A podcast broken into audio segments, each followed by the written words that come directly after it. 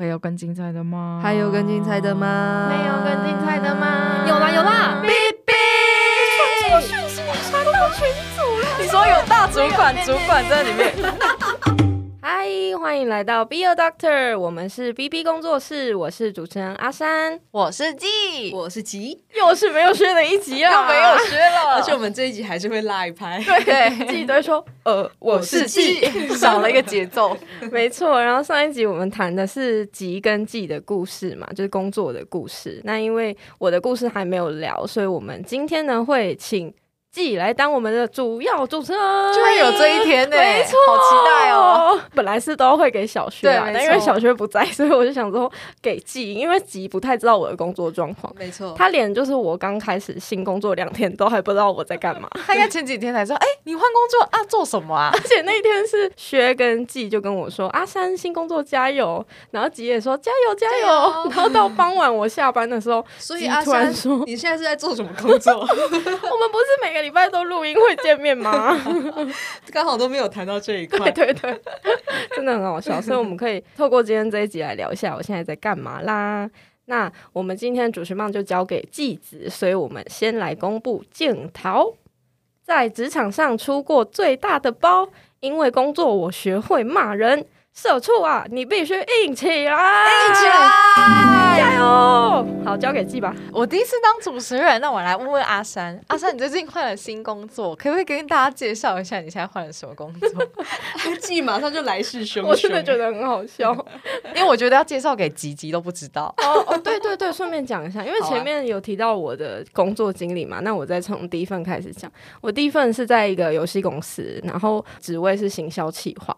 但是因为我们行销计划会有很多个语言，因为会发行到不同的国家，就可能会有美国或是香港会有粤语组，然后我是韩文，所以我算是韩国的行销计划。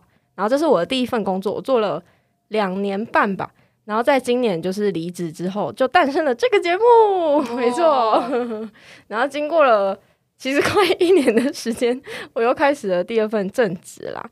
那这份正职工作是在一个广播电台，然后那个广播电台下面也是会有很多语言的类别。那我就是负责同样韩文韩国组的类别。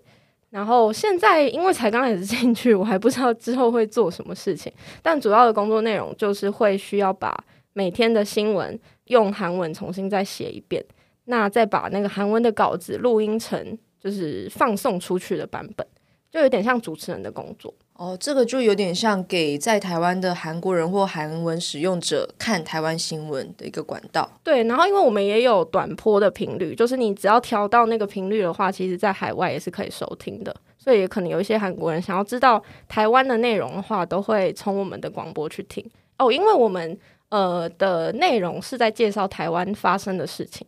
所以都是以韩文去播报台湾当地发生的大大小小的事情，大概是这个形式。除了新闻之后，会有一些节目，这可以等我做久一点再跟大家分享。我还是只是一个两天的小菜鸟呢，才刚上上工，热腾腾诶，才两天。即将有懂吗？有有懂了。诶，那我蛮好奇，就是因为你第一份工作跟第二份工作其实都跟韩文有关，你是有刻意想要走这方向吗？因为我那时候从韩国回来就是韩文最好的时候嘛，刚交换，然后都是念语学堂，所以我那时候就觉得，如果我现在工作不找相关的工作的话，我的韩文一定会全部忘记，因为没有在用。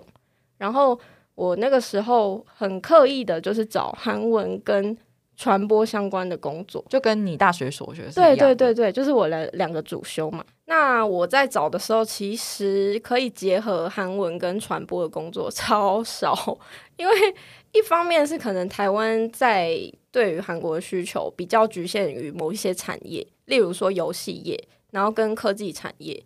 然后这些产业其实都不是我本来想要去的地方，对，所以我那时候在跳的时候就觉得，嗯，到底要不要去呢？但后来就是看到了游戏公司行销企划的这个工作，然后它很好玩的是，你要负责的是一个游戏它上市之前所有的行销操作。然后你要面对的市场不是台湾，是韩国，因为你要把台湾这边游戏发行到韩国那边去嘛，所以会变成你要碰到的媒体呀、啊，或是你可以做的行销手段，甚至是请代言人，你请的是韩国的艺人，哇，你可以直接跟他们对接哦。对对，呃，其实我们会透过广告代理商，因为我们在韩国那边没有自己的分公司，所以会是中间有一个中间商。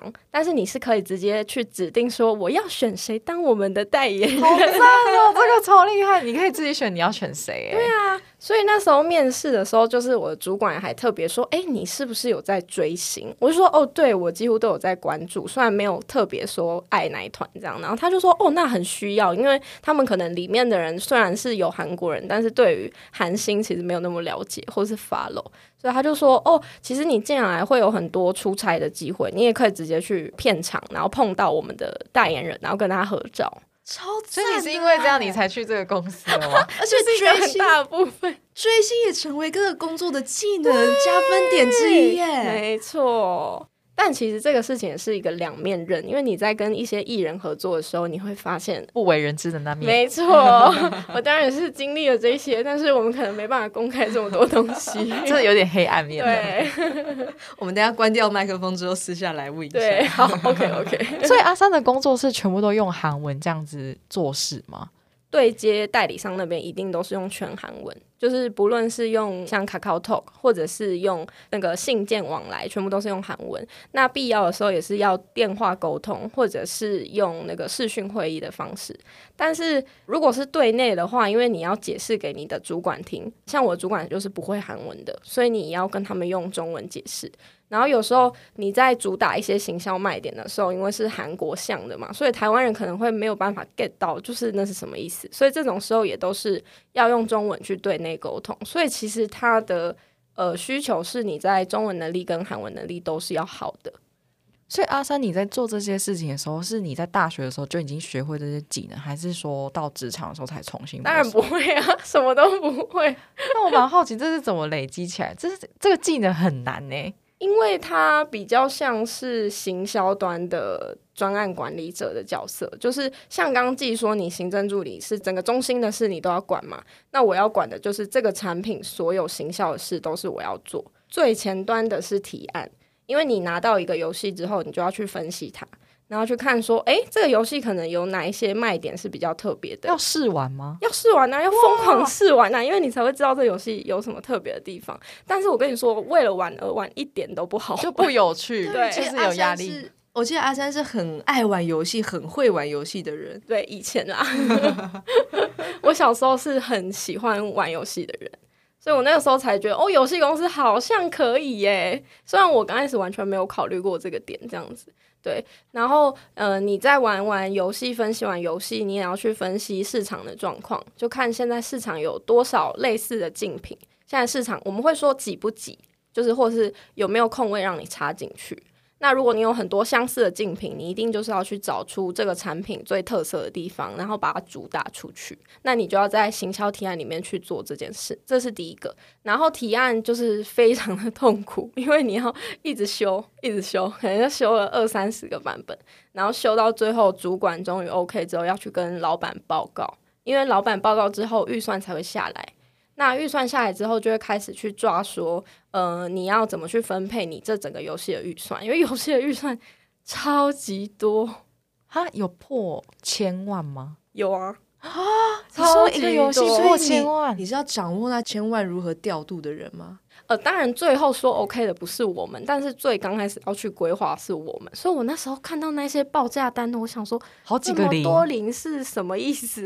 然后韩文又更大，所以每次都会很怕自己算错，变成亿万富翁。对，然后前端都确定之后，中期就是会需要很多的广告素材，因为游戏很多宣传会放在就是线上线下都有，那疫情当然是线上的这一块会很多，那你要就去规划你的方向，然后还有文案，因为都是韩文，然后制作组那边的人是不会韩文的，所以你要去跟他沟通，说你这次主打的方向是什么，然后你要把它怎么实行，这样子，整个前面开始行销，开始讯息曝光之后，到游戏上线是我们最忙的时候，好可怕哦！所以这些事情都是一个人完成吗？哦，oh, 我进去的时候是有另外一位韩国人，他也是韩国的企划，他在我进去一个月就走，就就离职了。我进去的时候，他就跟我说，其实我不太想继续做了。他其实也才做一个月还多久，也就是没有过试用期。所以他那个时候就说：“哦，这个不太是他想要做，因为工作内容太多了。”你说对一个新人这样讲吗？对啊，他直接这样跟我说，好诚实哦。他直接跟我说，他就其实没有想要继续做。然后结果有一天，我的主管就跟我说，那个同事只做到这个礼拜，他礼拜一跟我讲的，然后那个同事做到礼拜五，他就走了。然后你就自己一个人 hold 全部。对，而且那个时候的状况是，虽然我觉得自己好像是韩文最好的时候，但我没有用过这种商业的韩文。然后我记得那个同事走之后，就是。下一个礼拜一，我主管就说：“哎、欸，这个报价单有一点问题，你去问一下韩国那边。然后这个可能用文字表达不清楚，你打一下电话。”然后我想说。我怎么跟韩国人讲电话那么多零，那么多零，嘴角发软。对，然后因为那个时候就是我们的办公室是那种开放式的，所以我就觉得在位置上讲我会更紧张，我就特别中午的时候跑去楼梯间讲，然后就一边发抖一边讲，然后他就听完就说：“哦，好啊，我帮你改，就只是要改一个东西而已，就是其实是很简单的需求，但对那时候的我来说，真的是真的是跨过一座山，我觉得压力好大哦。对啊，就是你。你完 on board 之后，就要马上打一个就是商业电话，对，对，然后而且还是用韩文跟对方沟通。所以那时候我真的大概前一年就是疯狂加班，然后压力超大，就是周末都没有在休息。那个时候是有人在类似的职位可以带你，然后告诉你一些这个职位过去怎么做的的 know how 的吗？这是一个很大的问题，是过去做这个职位的人都做很短，所以所谓的 SOP 并没有被建立。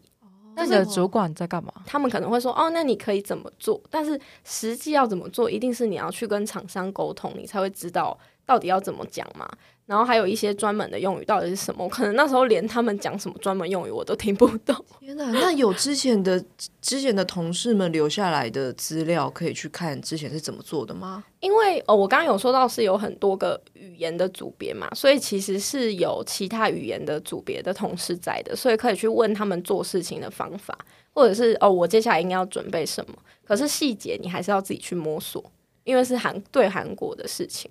哦，然后刚刚既有问到跟大学相关嘛，其实蛮有趣的，嗯、因为像行销提案的话，比较会是广告系学的东西，但那个时候我有几堂课是有过类似，就是要做一个行销报告的东西，所以会觉得哦，有一点熟悉这样子。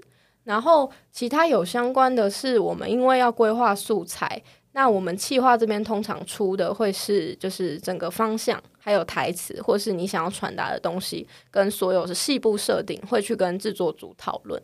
但是你要做反馈的时候，就需要很多你对影像的 sense。像哦，我懂剪接，所以我可以知道怎么样剪可能会比较好。就这种东西是完全有应用上的。就我觉得是对于视觉还有素材的反馈跟敏感度，是大学的训练非常有帮助。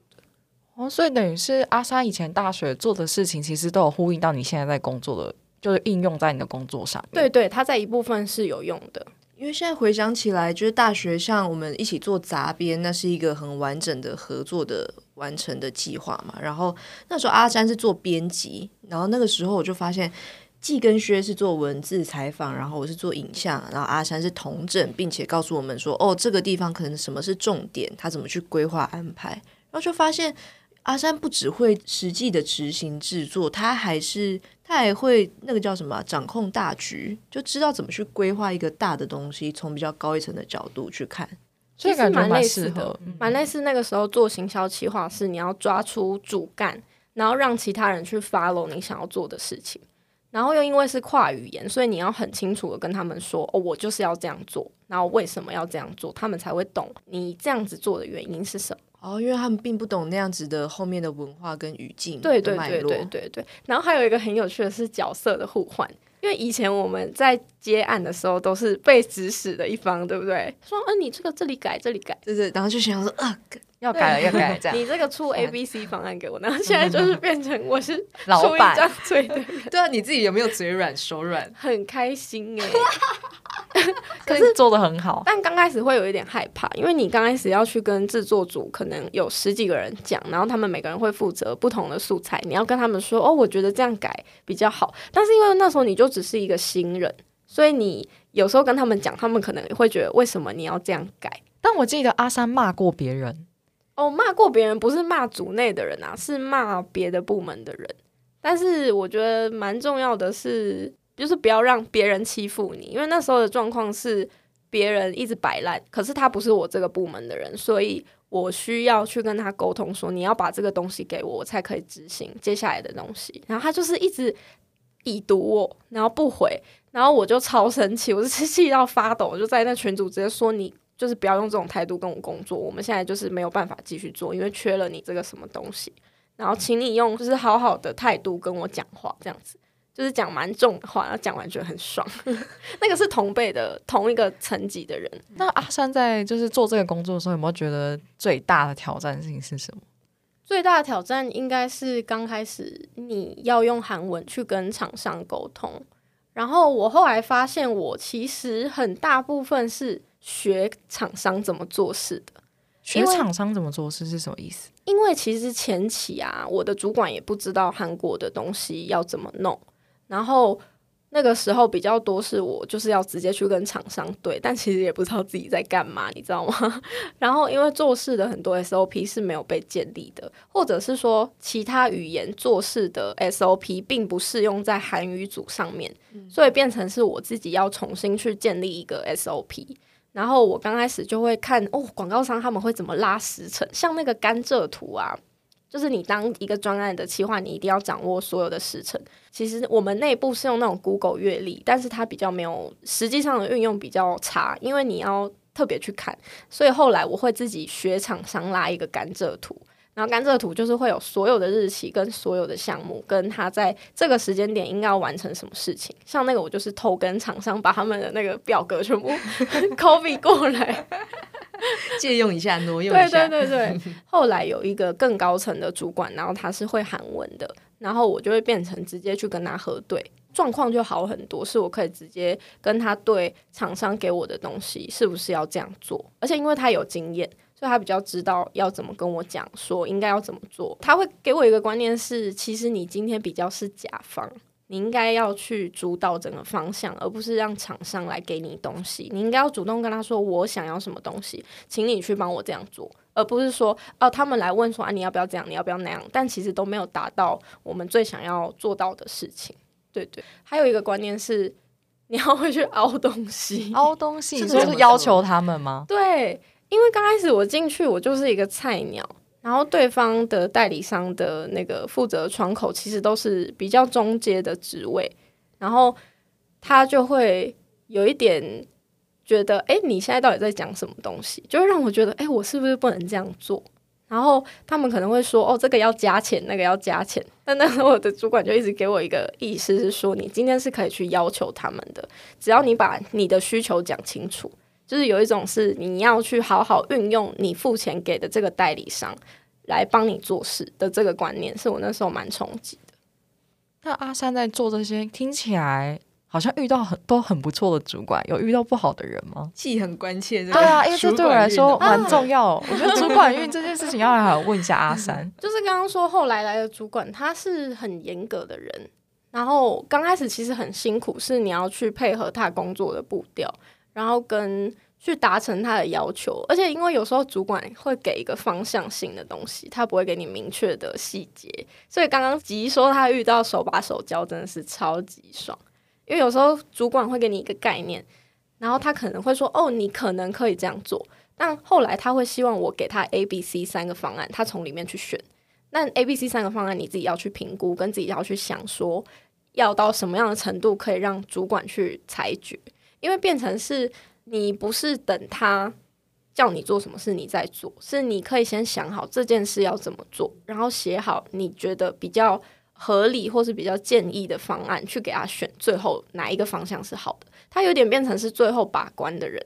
然后这件事其实学蛮多，但也是吃到很多苦头。因为我觉得听起来主管就是要做决策的那一方，你就是要想好一个方案，告诉他说：“哦，你已经思考过喽。”那我觉得怎样怎样怎样？那你觉得这样子执行可以吗？啊，如果觉得不行，他就会马上推翻你。对，他没有要就是你等他做事，他要的是一个你会独立思考的人。我只是去做最后的把关这样子。最急的遇到的那个主管真的是很难得。对对啊，我突然觉得哇，应该要再多 独立思考一点。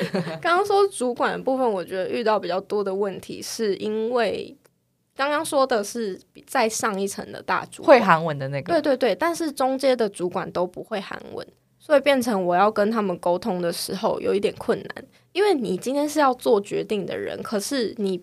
不太知道为什么我要这样做，因为你不懂那个文化的脉络跟整个韩文的发展。但是最后决定权在你手上。但当然，他们的资历都比我深，或许会注意到更多不一样的东西。但是在韩文这一块，或是对于韩国文化的部分，你就会很过不去，就觉得为什么我要跟你讲这件事情？嗯，而且阿三就是实际执行的那一位，他一定是对，就是对这个专案最了解的人。对啊。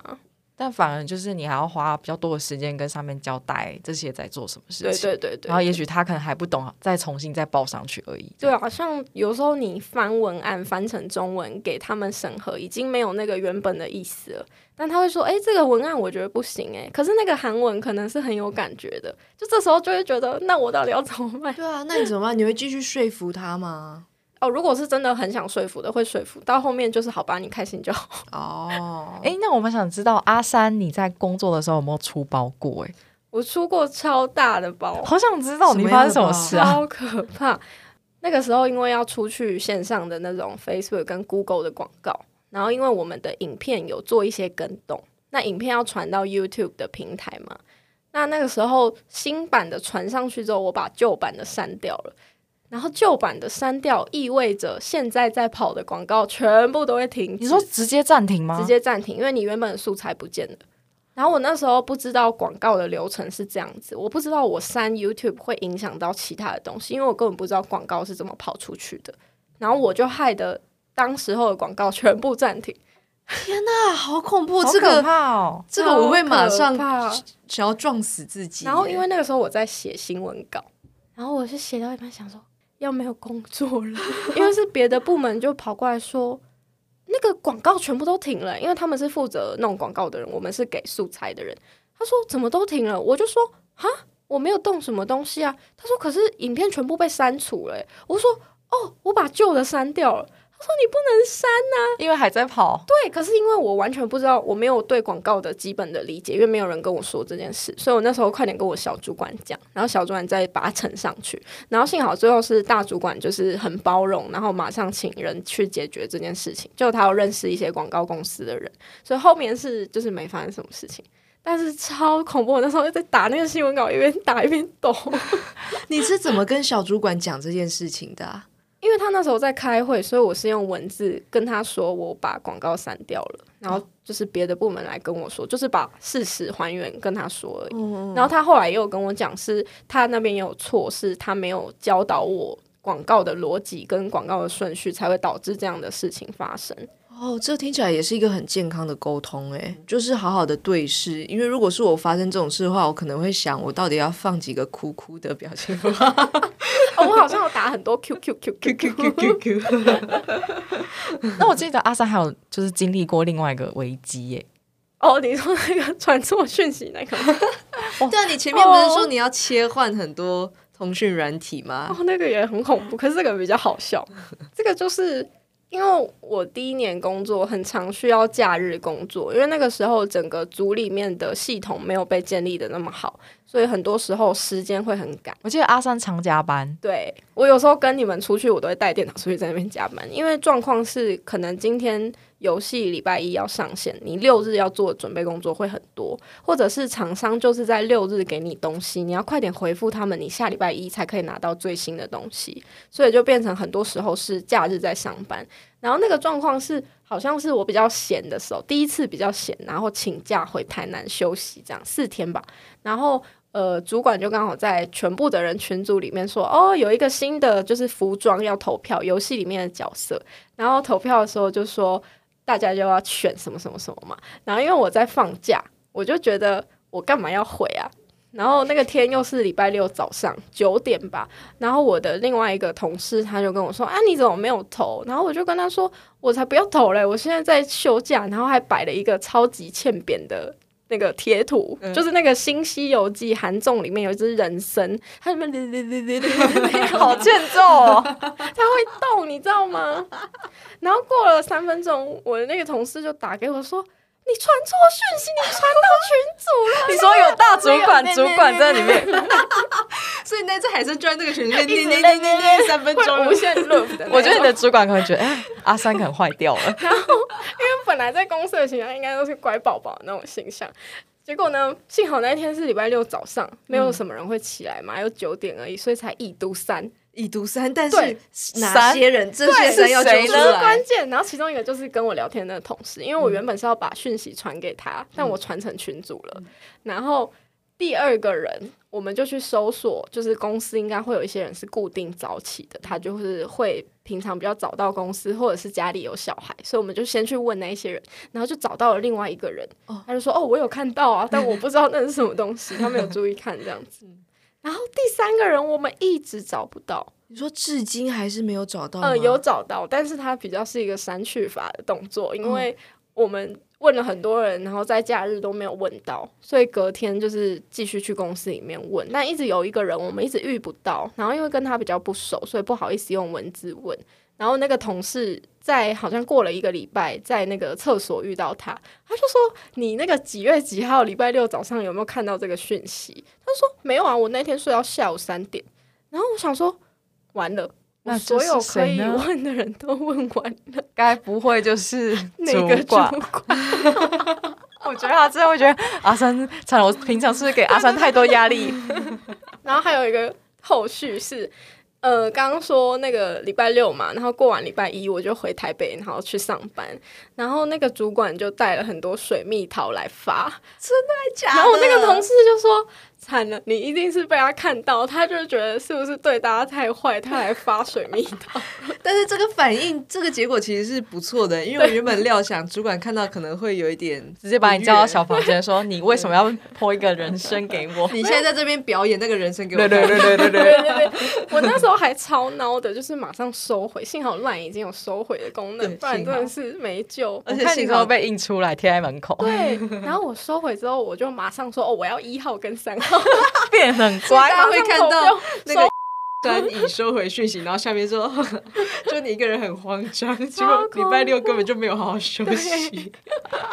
那我想问一下，那阿三就是这个工作带给你什么？你现在回想起来的话，我觉得带给我很多东西，就是除了是实务能力，你要怎么去对一个专案的掌控，然后控时，还有跟各个单位还有外包厂商沟通的这些事情，都是里面学到的。然后还有很多应对进退的东西，就是你怎么在跟人家啊反馈可以讲一下，因为反馈啊，以前我们是剪接的时候都会很不爽人家的反馈，想说你以为我懂吗？然后你为什么要这样改？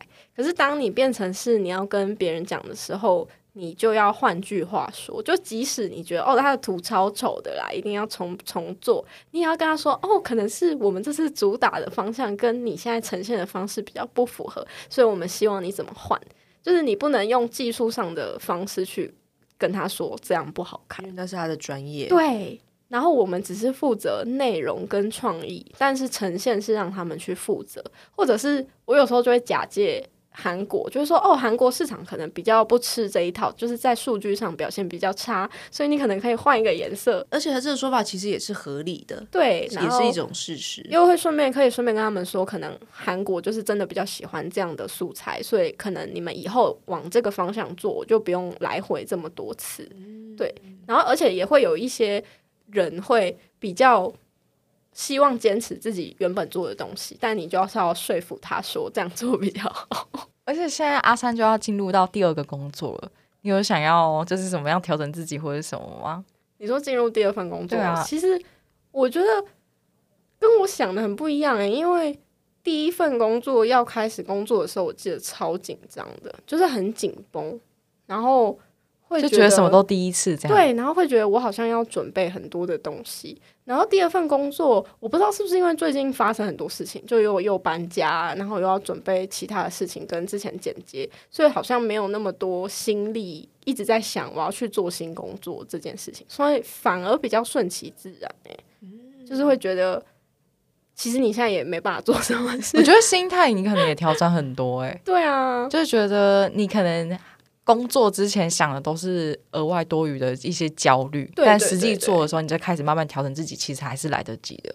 而且其实我在工作前一个礼拜都睡不着，就是晚上会很晚才睡。你说新工作吗？对，新工作要开始前，就是因为白天很忙去做别的事情不会想，但有时候要晚上睡觉想说哦要工作了，可是我。开始工作那两天都睡得很好哦，就是有一种安心的感觉，对，比较踏实的感觉啊，嗯嗯嗯，可能是真的有调整过。那我们就期待阿珊的新工作可以跟我们分享他发生了什么事哦。那我们休息一下。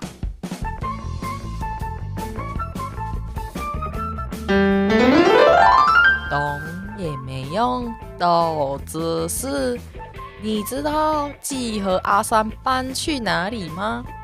钱多事少离家近，现在的季只有离家近哦。好的，然后以上就是我的工作内容啦。那因为新工作才开始两天，也不能讲什么，所以我们等我工作久一点之后再来跟大家分享。那我们这一集其实还有一点时间，想要聊一些大家在职场上可能普遍会遇到的事情。那第一个是。应该是刚刚季也有提到工作影响你的个性嘛？不知道大家就是在个性方面有什么转变吗？我好像变得比较没有那么爱哭诶、欸，哦，比较坚强、啊，对，我变得比较坚强。就是我觉得我这么爱哭的原因，是因为可能从小到大我们都是很乖的人，所以其实我认真回想，其实没有人会对我大声讲话过哦，而且反驳你，对，也不会反驳我，也不会责骂我，因为我就是。乖乖的走那条路，然后我也会去争取我想要做的事情，但是我不会做不好的事情，或是说让他们不开心的事情。但但进入职场都不是这样嘛，因为你职场一定会有成效，不管你做完成，但你还是要看成效好不好。所以我就会第一次知道，哦，原来大家他看的东西变得不一样，而且会有人指正我，给我一些建议，然后我才就是觉得很难过这样。但我后来就是变到新的工作之后，我就觉得哦，这件事情是理所当然，每个人都会遇到。我就觉得这件事情不是只有我一个人发生，然后我就变得比较会调节我自己的心情，这样就是抗压性变强。对对对，我真的觉得抗压性变比较好，而且有时候有人给你反馈，你做起来会比较踏实。对。而且我真的现在反而希望你告诉我，我应该就是，哦、对对对对，我希望你建议我，你给我指教，我知道哪里做错，我修改，我反而比较希望是这样，快点让事情解决是最重要。那己呢？我刚好是最近因为接下来可能会换职位的事情，然后开始在思考，就是我在大学时候，我不是一个会去规划人生的人，然后过去也都是一直这样描述自己，甚至我刚毕业的时候。嗯，跟人家聊天，我还说，我其实不懂为什么人要有一个职涯。就我们在谈论人生重要的事情，就会谈论到家庭、亲密关系、职涯等等。然后我就会想，为什么人一定要有工作，然后一定要有在某一个某一条那个有点像赛道上去经营自己的能力、价值等等？我觉得很奇怪。但是现在到这职场，发现。因为我没有这样子的规划跟预设，所以我并不会为了某一件事情而去努力的让自己长成某个样子，去追求某一个目标，然后这样子就会有点像都是悠游在其中。然后在企业里面的话，就在这种部门需要调动整并的时候，我就是那一个被移动的棋子。然后这个时候我就发现啊，身边的这些人身上都是有一些价值所在的，所以他们被调动的时候，他们会因着他们的价值而被放到可以发挥最大效益的地方，并且因为他们一开始是知道他们要做什么，所以被放到哪边那个地方也会是他们在自我实现上想要去的地方。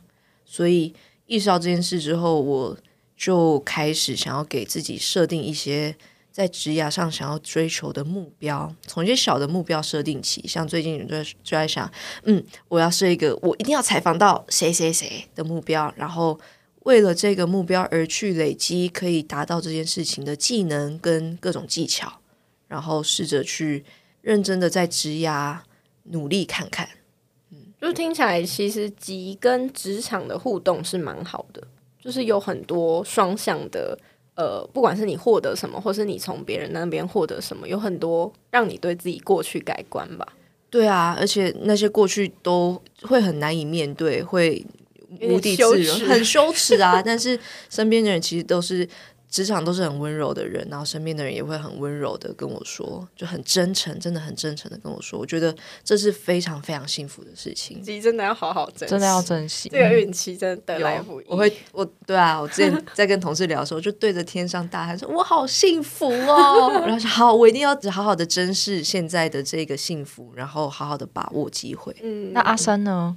我的话，刚刚前面有提到，就是不要让自己吃亏。因为我觉得我们都算是比较随和，然后比较可以，就是说穿的有点奴的个性。但是我发现，在职场上，你需要让自己硬起来，你不可以永远是那么被动或是烂好人的一方，因为你自己有太多事情要做。当你牺牲了你自己的时间去做别人的事情，你其实就会吃亏。但是你一定是首先要把自己的事做好。所以像前面说，别的部门的人很雷，那你就去骂他。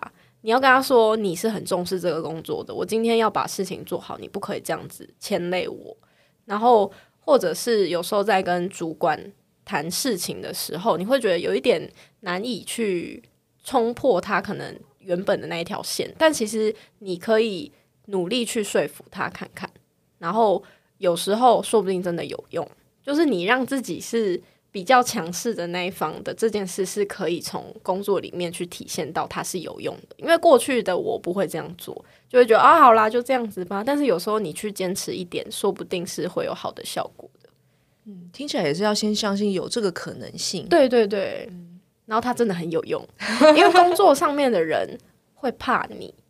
会怕你，哦，你说建立一个威严在，就是他会知道你不是可以欺负的人，嗯，然后你不是可以被这样对待的人，你是会把事情做好的人。虽然可能会有一些人会觉得，哦，你这样就很难相处什么之类，可是我觉得那不一样，那是你要对自己的事情负责，可是你不可以让自己吃亏。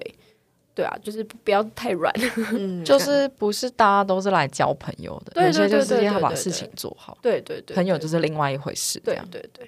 感觉跟大学的时候对阿山印象很像，阿山就是对工作跟生活都是很认真的分开的，好好执行。然后到了职场，面对并不是用这样态度面对工作的人的时候，其实这件事情也会返回来影响你自己。对，对对，然后会想说，我都这样子用这样的态度面对工作，为什么？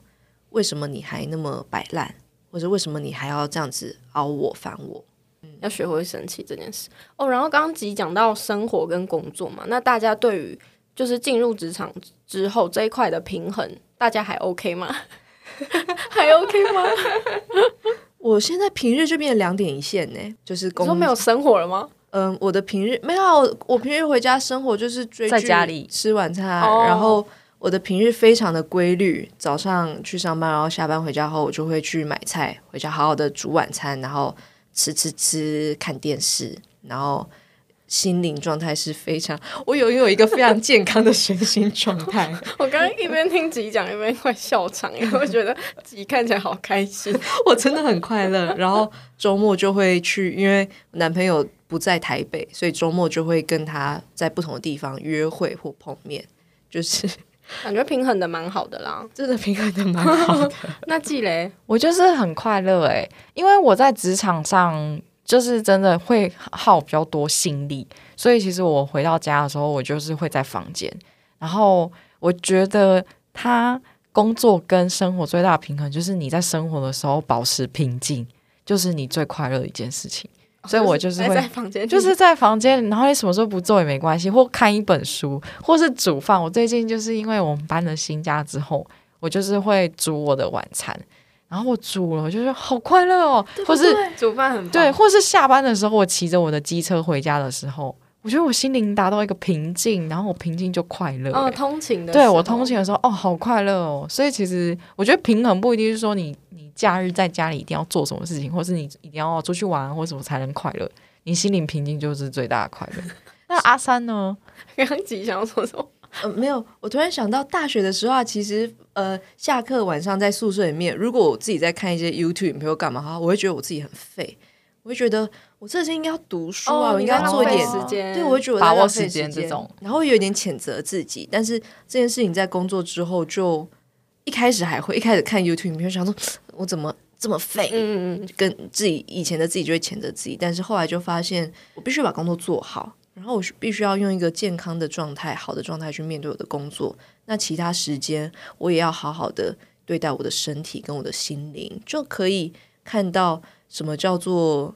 可以看到休息的价值，它并不是一个虚的，或者是时间被浪费掉，而是那也是一个，那是一个失去了会看到减损的部分，然后他得到的时候是平衡的状态，也要也要意识到平衡的时候其实是有得到东西的。你要让自己休息。对对对，我觉得我刚开始超级不平衡的，因为有说到前面。工作形态的问题，然后因为你要顾线上的广告，所以其实六日你也是要关心一下工作，或是你被 Q，你就要去做事。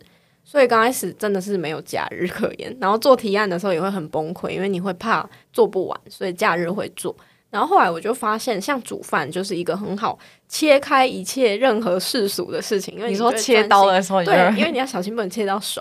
那你要想下一个步骤要干嘛，然后你也不会去看手机，顶多是在查食谱。对对对，就觉得哇，时间过得好快。对对对对对，而且就不用一直看手机，然后不会有一些不会一直有讯息掉进来。对对对，因为我那个时候就觉得，我即使假日，比如说出去玩，有时候也会在想工作的事情，这件事一定要适应。但是我觉得你要怎么去切开？我后来做的方法是，我会让我假日做比较多不一样的事情。就像记的方式，可能是让自己得到平静，在房间快乐的度过嘛。然后我会是倾向，呃，可能礼拜六休息一天，礼拜日就去找朋友，或者是去做自己想做的事情。因为礼拜天你会想到隔天要上班，但是如果你的礼拜天比较忙的话，你其实就没有时间去想那些事情。我大概到第二年才做到这件事情。原来是这样，对啊，这件事情对我来说超有用，因为我的。礼拜天晚上的忧虑有时候会很大，欸，哎，对，尤其是夕阳西下的时候，就是那个魔幻时刻，那个魔幻时刻好恐怖，我觉得我都快要被吞噬了。因为我以前在上学的时候就会有这样子的反应，你说上学吗？上学啊，因为礼拜一要上学啊，然后就会说礼拜天的感觉又出来了，呃，然后因为你会顾及到你明天要做什么事，你可能就一直想，然后觉得哦，我晚上不能去哪里，我要准备明天，但你根本就不会准备。所以你干脆就让自己是很忙的状态，你就不会去空想那些事情。哇，这是很棒的技能。对啊，这倒是我我会想要努力尝试看看。我一直以为哦，有那一个快要吞噬我的焦虑，我反而应该要把时间空得更长，我可能要留一整个礼拜天陪伴适应那个焦虑。那你会一直一事无成。对对对对对对对，没错没错没错。然后这件事情反过来又会自我价值低落。对对对对对。哎，好，那我下次要试试看。那就希望大家未来在职场上都可以顺遂啦。然后像吉的。工作好运可以持续下去的话就好了，对希望，那就希望大家在职场上面都有更好的发展啦。那我们今天这集就先到这边，我是阿山，我是吉，我是吉。等一下，我们如果回到 Facebook、IG 还有 YouTube 找 BB 工作室，就可以找到我们哦。那大家拜拜。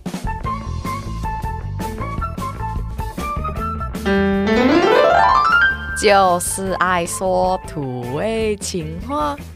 你真的很像一只猪呢，你知道是什么猪吗？